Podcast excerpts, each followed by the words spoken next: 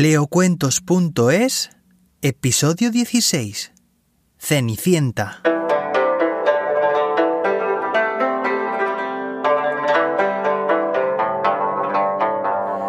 Había una vez una joven muy bella que vivía con su madrastra y sus dos hermanastras.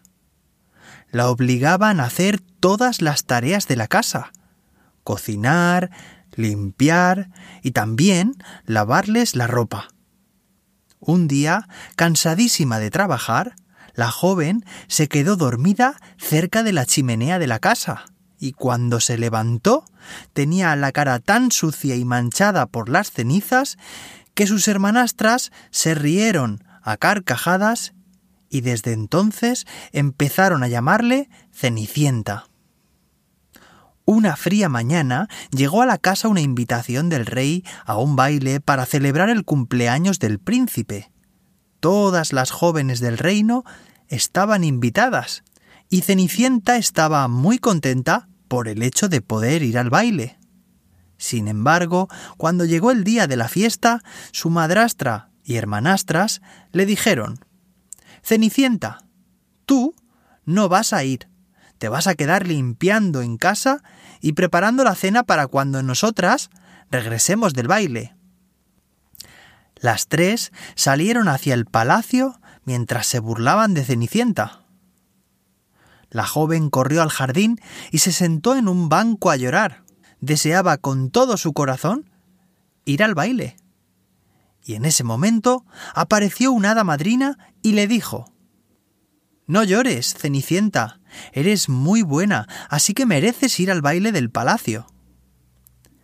El hada madrina movió su varita mágica y transformó una calabaza en un majestuoso coche. Convirtió a tres ratones en hermosos caballos y a un perro viejo en un cochero. Cenicienta no podía creer lo que veía. Muchísimas gracias, dijo Cenicienta. No he acabado aún, respondió el hada madrina sonriendo. De repente movió de nuevo su varita mágica y transformó a Cenicienta. Le dio un bonito vestido y unos delicados zapatos de cristal y le dijo Ahora puedes ir al baile, pero recuerda que debes regresar antes de la medianoche. A esa hora se acabará la magia. Cenicienta le agradeció de nuevo a la hada madrina lo que había hecho por ella, y muy, muy feliz, se dirigió al palacio. Cuando entró, nadie sabía quién podría ser aquella hermosa princesa. El príncipe estaba tan intrigado que la invitó a bailar.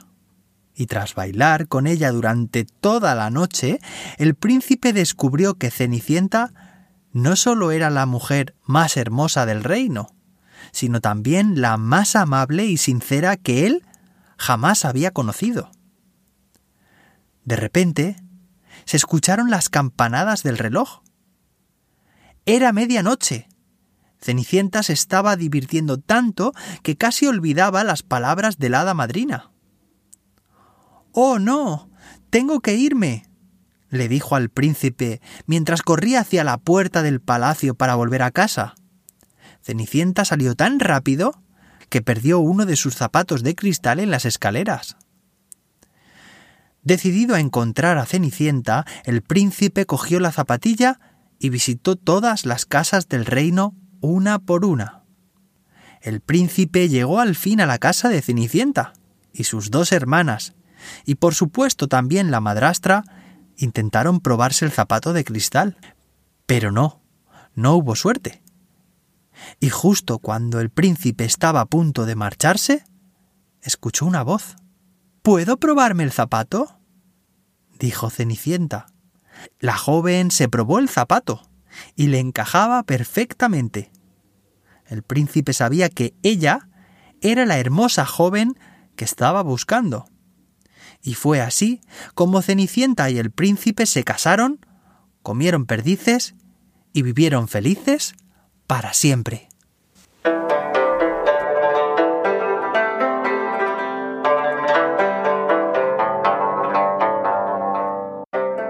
Y colorín colorado, este cuento se ha podcastizado.